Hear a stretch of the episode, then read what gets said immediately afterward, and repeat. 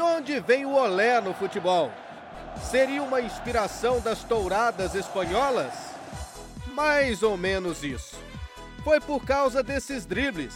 Em 1958, durante uma partida no México entre Botafogo e River Plate da Argentina, Garrincha deu um show. A cada drible, a torcida no estádio gritava olé, como se o craque brasileiro fosse um toureiro se desvencilhando de um touro. Aí o termo pegou e dura até hoje no futebol em várias partes do mundo. Dá para dizer até que foi uma invenção brasileira. A origem do termo olé no futebol. Você sabia?